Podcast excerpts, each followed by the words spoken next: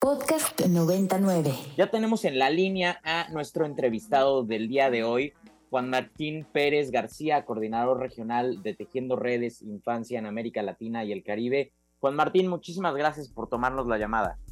Muy, muy buena tarde y gracias también por la oportunidad de estar conversando contigo y tu público.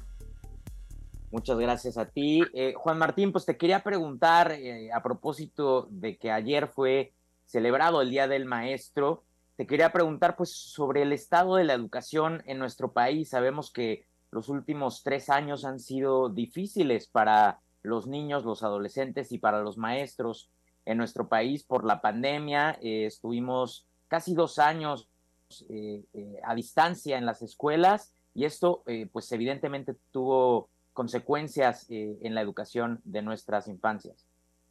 Efectivamente, mira, hay que tener presente que nuestro país tiene una población aproximada de 30 millones de estudiantes, desde educación eh, preescolar, que son muy poquitos, eh, hasta educación media superior. Estos 30 millones pues se acompañan de aproximadamente un millón de maestros y maestras fundamentalmente de educación primaria y secundaria. Eh, lamentablemente, como lo has comentado, ya teníamos un problema serio en la educación que llevó incluso a intentos de reformas constitucionales eh, en la administración de Peña Nieto y, después una eh, regresión o una reforma regresiva con esta administración de López Obrador. Pero lamentablemente se sigue repitiendo el mismo patrón.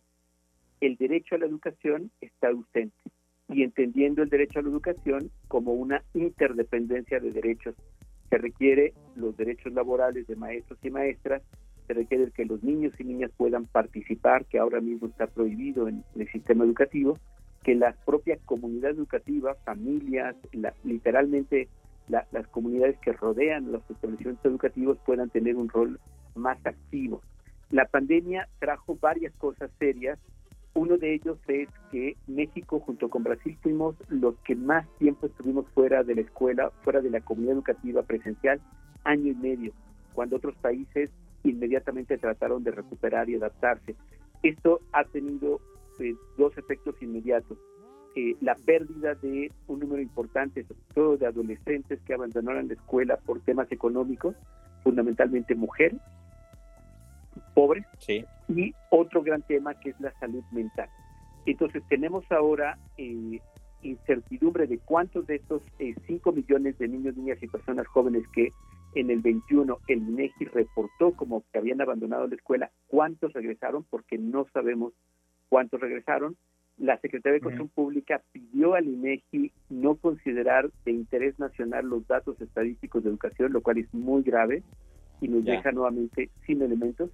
Y tenemos entonces a niños y niñas que están frente a un sistema educativo que no sabe cómo están, que no tiene respuestas para ellos y que sigue siendo invisibles cuando el debate pues está en el mundo adulto, en salarios, sindicato y en otras preocupaciones, sino en los 30 millones de estudiantes que día a día están enfrentándose pues a un escenario muy adverso. Totalmente, eh, eh, Juan Martín. Te quería preguntar, ayer eh, generó nota López Obrador en la mañanera, bueno, cuando no generó nota en la mañanera, pero generó nota específicamente en el tema educativo, porque anunció un incremento salarial a los eh, maestros eh, de educación pública eh, de más del 8%. Sin embargo, ya nos reportaba nuestro reportero de las calles de la Ciudad de México, Juan Hernández, de la manifestación de algunos maestros de la CENTE hoy en Palacio Nacional que no estaban de acuerdo con, con este incremento. ¿Cómo, ¿Cómo ves esta situación? Pues creo que tenemos que eh, problematizar más el tema. O sea, eh, es evidente que, el señor López Obrador es un experto en entretener al público. Ha convertido el espacio de Palacio Nacional, pues literalmente en un show diario. Y este anuncio, pues no tiene ninguna implicación en el sistema educativo y mucho menos en la vida de los maestros y maestras, quienes han visto afectados sus ingresos y la, el, porcentaje de ingresos por todos los recortes presupuestales para su trabajo diario. Eh, hemos escuchado y hay denuncias de los propios maestros que ellos tienen que poner ahora de su salario material de papelería o cosas que quisieran agregar para poder enseñar mejor o de manera didáctica a sus alumnos porque no hay no hay presupuestos, porque se ha recortado presupuesto a la educación. Solo para mostrar un poco esta gravedad. Al inicio de esta administración, en, diciembre de 2018, la Secretaría de Educación Pública tenía 43 programas educativos.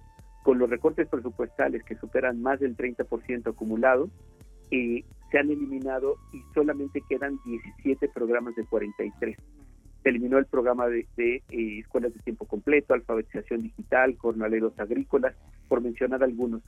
Esa es la condición tan grave en la que están niños y los propios maestros, de tal suerte que esto no cambia absolutamente nada. Juan Martín, me queda un minuto, pero no te quiero dejar ir sin preguntarte. Hubo otra manifestación el día de ayer en la Glorieta Insurgentes, donde algunos maestros reclamaban eh, la pobre calidad de los nuevos libros gratuitos de la SEP ¿Qué decir al respecto? Pues que es otra de las ocurrencias que se están haciendo sin evidencia científica, sin participación directa de expertos y expertas y sin niños y niñas.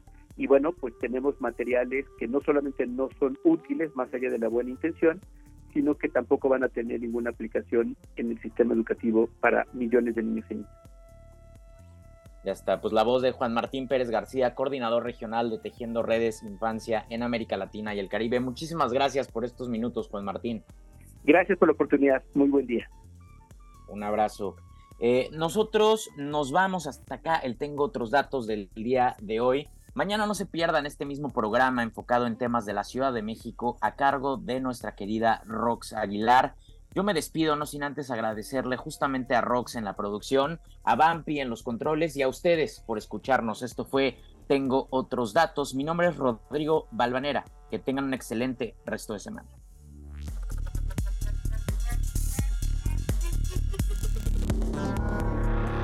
Contenidos como este, descarga nuestra aplicación disponible para Android y iOS o visita ibero909.fm.